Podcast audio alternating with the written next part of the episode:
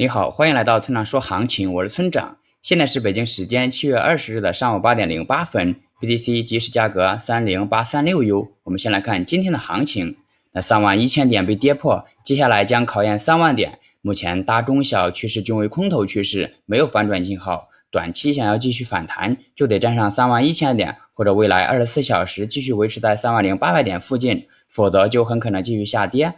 然而，我们从形态上，这里是有可能止跌向上的，前提是不能跌破三万点。总结一下，空头趋势，关注三万点。